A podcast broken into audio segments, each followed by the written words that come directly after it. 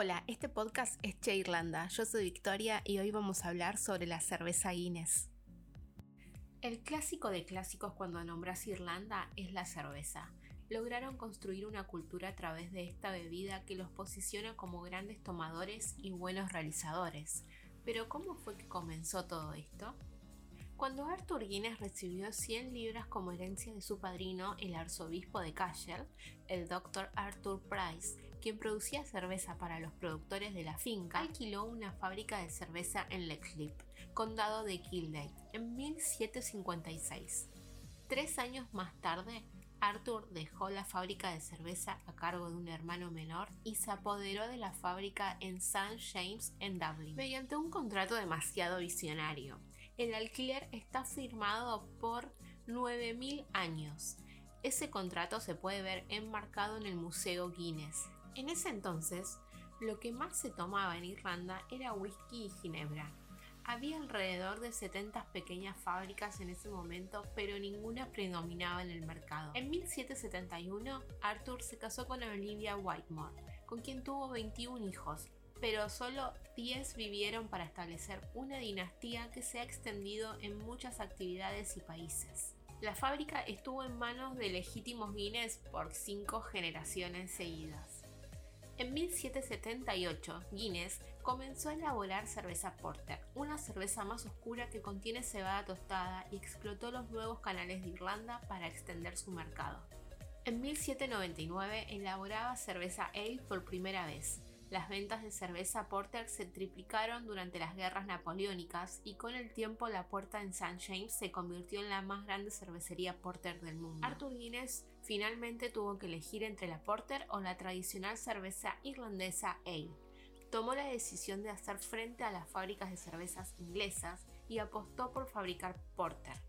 Así elaboró una bebida rica y tan buena que finalmente derrocó a todas las importaciones procedentes del mercado inglés. La palabra stout fue añadida a principios de 1820 como un adjetivo que califica el sustantivo porter. Un extra stout porter era una variedad más fuerte y más completa de cuerpo. La stout evolucionó como un nombre por derecho propio, al igual que el apellido de Guinness en 1825 Guinness Stout estaba disponible en el extranjero y en 1838 St. James Guinness era ya la cervecería más grande de Irlanda.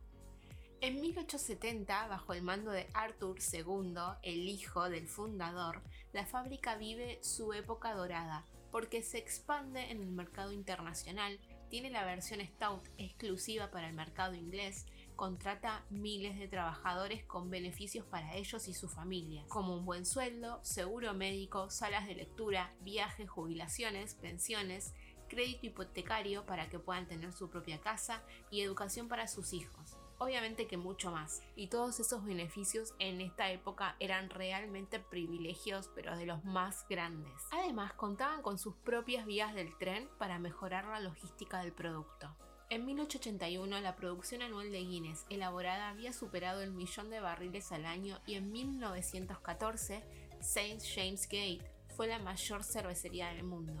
Hoy es fabricada en 35 países de todo el planeta. El fundador, Arthur Guinness, entregó el control a sus tres hijos y pasó sus últimos años en Beaumont, su casa de campo en Drumcondra. Murió el 23 de enero de 1803. Hoy todos podemos ver esta historia en vivo en la fábrica Guinness Storehouse, donde se vive la experiencia pasando los siete niveles de la fábrica, comenzando con la historia de Arthur, terminando en el Gravity Bar, degustando una exquisita pinta de Guinness que hasta puede ser servida por vos mismo. Desde Gravity Bar podés contemplar la vista 360 grados de toda la ciudad de Dublin. Diariamente se consumen en todo el mundo 10 millones de vasos de Guinness. La marca más famosa y mejor vendida del mercado de cervezas atrae con su exclusivo sabor a distintos targets de consumidores, pero especialmente a los jóvenes. En sus 20 variedades, la cerveza negra tirada más popular prácticamente se vendía sin ayuda de publicidad hasta mediados de la década del 30.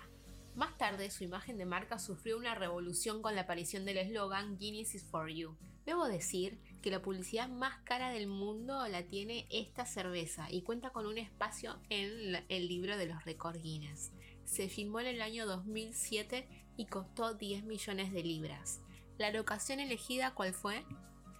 Fue en Iruya, Salta, Argentina, mi país, mi país. Voy a dejar un link en la descripción de este podcast para que vean la publicidad que se trata de un dominó gigante y que al menos yo nunca antes la había visto. Guinness empezó a invertir en publicidad a comienzos del siglo XX y una de las estrategias de marketing más exitosas de la marca es el festejo del Día de San Patricio, patrono de Irlanda y fiesta nacional de este país. El acierto de Guinness es incluir para el desarrollo de su imagen de marca la simbología e historia de Irlanda, pero quizás el dato más importante es hacer partícipe a toda la gente, no solo a los irlandeses, durante los festejos.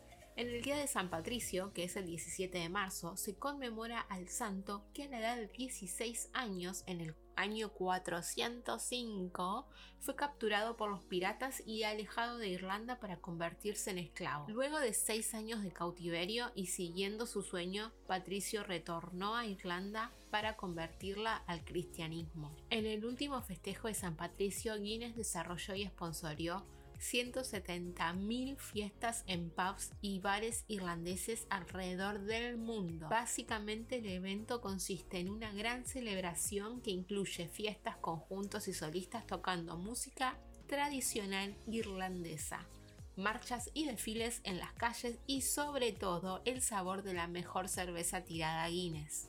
Para quienes ya conocen Guinness, es una ocasión especial para conocer el genuino sabor de la marca y remontarse a sus orígenes en cuanto a la historia y contexto. Y para aquellos que nunca probaron la marca, es la mejor manera de acercarse al mundo de Guinness con sus hábitos y extravagancias. En Argentina, la última campaña creada por Vox 5 Comunicación llamada St. Patrick's Days 2000, desde la gráfica invitaba a los consumidores de cerveza a unirse a la celebración con tomar la ruta Guinness.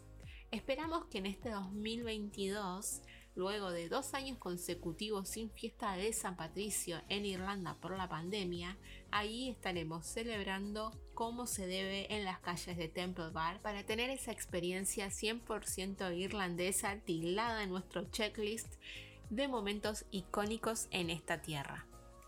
Si llegaste hasta el final y te interesan este tipo de historias de marcas súper reconocidas en el mundo, el próximo episodio va a tratar sobre Primark, que su fundador es irlandés y me enteré porque al llegar acá no entendía por qué los locales, en vez de decir Primark, como en España, por ejemplo, acá son pennies y comparten la misma tipografía, las mismas bolsas, la misma ropa, todo. Y bueno, cuando entré al local principal, que es la primera tienda que fundó Pennies, el señor Pennies, entonces ahí hay en un costado cuenta la historia de que después esa fue la primera tienda y después de muchos años se fue extendiendo a lo largo de Europa.